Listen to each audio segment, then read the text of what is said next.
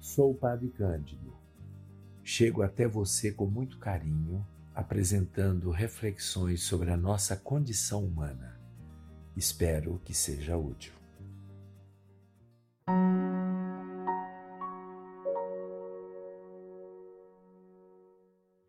Caros amigos, vai aí mais uma reflexão para vocês.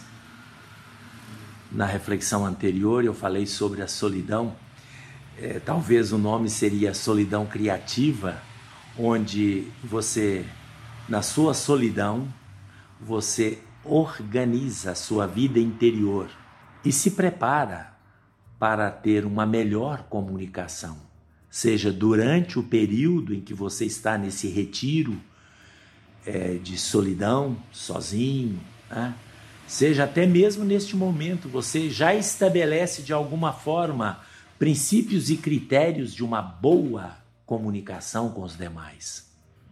Essa é a solidão criativa.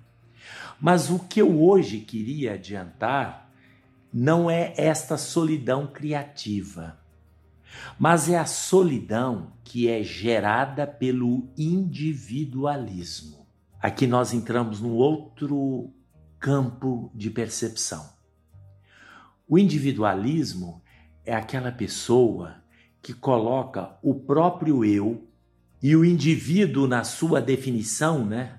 Aquele indivíduo, o, o, o termo indivíduo, ele foi definido por um filósofo medieval chamado Boécio, que ele diz: indivíduo significa indiviso a sé, diviso a balio, ou seja, traduzindo em bom português, é aquele que conserva a sua integridade pessoal, porém separado dos demais.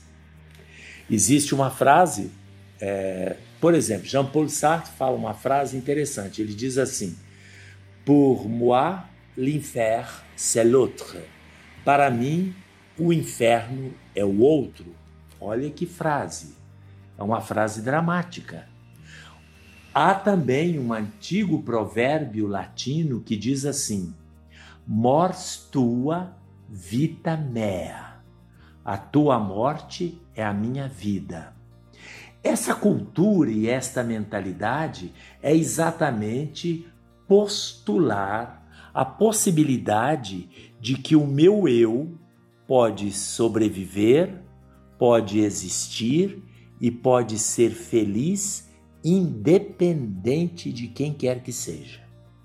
Eu não quero ninguém ao meu redor, eu não quero compartilhar a minha vida com ninguém, eu quero viver a minha vida sem dar satisfação para ninguém.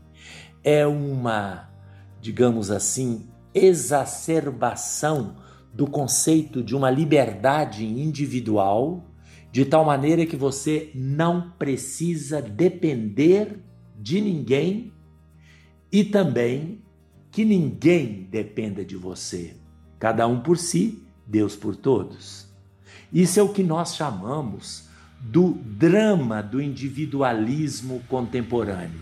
Se nós olharmos os países de primeiro mundo, nós vamos ver que cada vez mais as pessoas ficam solteiras. Cada vez menos as pessoas contraem matrimônio e formam famílias. E no Brasil, nós percebemos que já existe também esta tendência. Por exemplo, os construtores já sabem que existe um mercado de pessoas que não quer formar família e que querem viver sozinhos na sua residência, na sua casa. E aí nós temos prédios. Eu moro aqui aqui pertinho, Barro Preto, Santo Agostinho, aqui é um quarteirão onde eu moro, tem exatamente um, um, um, um prédio de altíssimo luxo, caríssimo, onde quase todos os apartamentos são espécie de estúdio, um quarto só, com todo o conforto, com todo o luxo, mas de uma pessoa só. A questão é: é possível isso? Esta é uma percepção correta do que é a pessoa humana, o ser humano? A meu ver, não é esta uma percepção correta e é um alerta que a gente faz na nossa reflexão que isto pode ferir a pessoa que toma este caminho. Por quê? Porque a ontologia, ou seja, a essência do ser humano, é ser relação. O ser humano existe como algo, como alguém que necessariamente é relacionado. Para o ser humano se realizar como tal, ele precisa se relacionar. Para ele ser feliz, ele precisa se relacionar. Nós somos frutos, por exemplo, da relação de amor dos nossos pais. E desde pequenos nós tivemos este encontro familiar. E a pessoa chega um determinado momento de declaração de dependência que ela acha que ela pode construir uma vida e ser feliz desta forma. É puro engano. Não vai ser feliz. Nós temos aquela famosa frase: nenhum ser humano é uma ilha. Existe um filósofo, não é cristão, é um, filó um filósofo personalista, Martin Buber, é um judeu falecido em Jerusalém na década de 60, e ele só escreveu sobre isso. Ele escreveu sobre a nossa identidade humana como feixe de relações.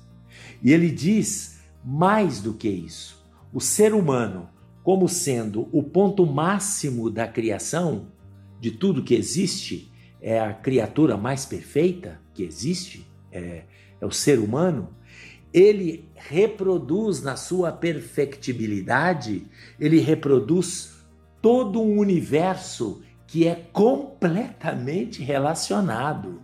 As coisas são intrinsecamente relacionadas. Se o universo não fosse relacionado entre todas as suas partes, ele não se chamaria de universo, mas se chamaria diverso. E mais ainda, nós temos um outro nome para o universo que é cosmos.